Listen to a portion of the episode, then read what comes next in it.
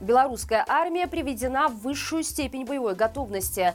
Белорусских заключенных будут привлекать к строительным работам во временно оккупированном Мариуполе. Анджея Почобута могут обвинять на кого-то из уехавшей оппозиции.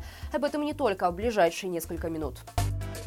Отдельные части армии Беларуси приведены в высшую степень боевой готовности. Об этом сообщили в Генеральном штабе Вооруженных сил Украины. Докомплектование привлекаемых к проверке подразделений осуществляют путем призыва военных запаса. ВСУ также сообщили, что российские войска продолжают дислоцироваться в белорусских областях.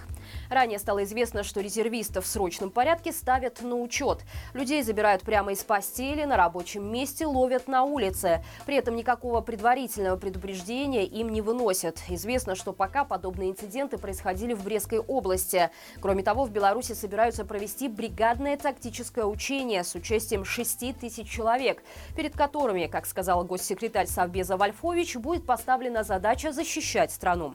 Активизация белорусских военных началась как раз после последней встречи Путина и Лукашенко в Москве. Учитывая, что в России разрешили принимать в армию иностранных граждан, вполне возможно, что за закрытыми дверями оба диктатора обсуждали мобилизацию белорусов и втягивание их в войну против Украины. Белорусских заключенных будут привлекать к строительным работам во временно оккупированном Мариуполе. Об этом сообщил советник мэра города Петр Андрющенко.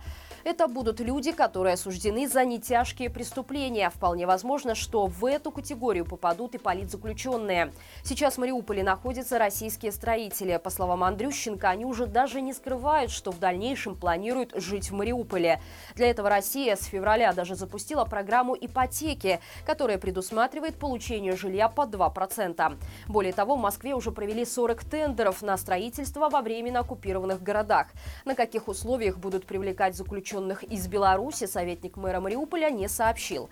Напомним, что после начала полномасштабной войны в Украине Россия уничтожила в Мариуполе 1600 жилых домов, 53 школы, 15 вузов, 14 детских садов, 20 больниц и поликлиник, 11 церквей. Число погибших достигло отметки по меньшей мере 22 тысяч человек. Юрия Воскресенского вызвали в польское посольство, чтобы обсудить обмен политзаключенного Анджея Почобота. Об этом провластный политолог сообщил в эфире пропагандистской передачи, отмечая, что встреча должна состояться в ближайший понедельник. Воскресенский напомнил о гениальном предложении нелегитимного – обменять лидера Союза поляков на Павла Латушка и команду НАУ.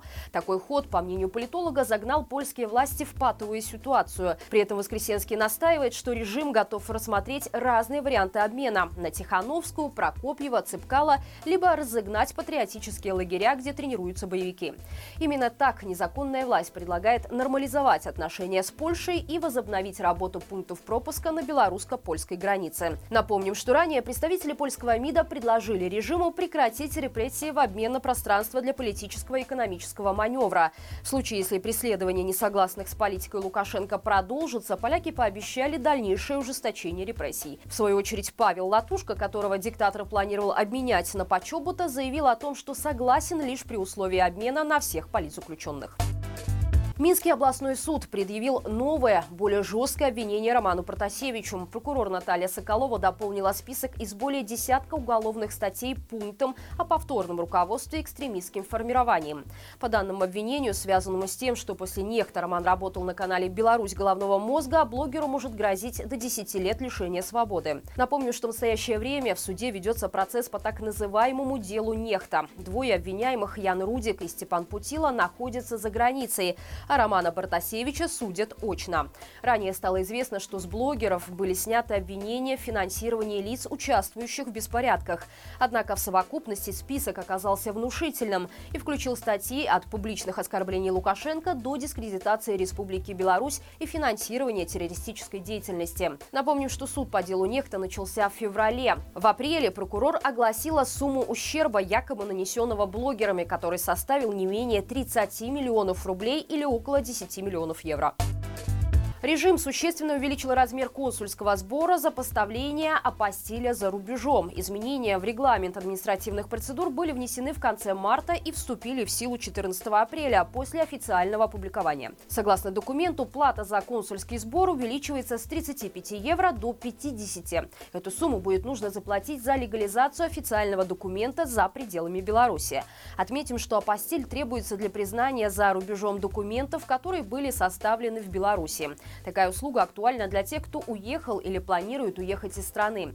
После событий 2020 года спрос на апостиль значительно возрос. В Минске люди выстраивались в длинные очереди, чтобы легализовать свои дипломы и другие документы для других государств. И это все на сегодня. Друзья, вчера на нашем канале прошел прямой эфир «Итоги недели» с моими коллегами Катей Пытлевой и Димой Семеновым. Обсудили, зачем Шойгу прилетал в Беларусь, что происходит с белорусской экономикой и что стоит за срочными сборами военнообязанных. Кто пропустил, подключайтесь по ссылке в описании. Хороших всем выходных и живи Беларусь!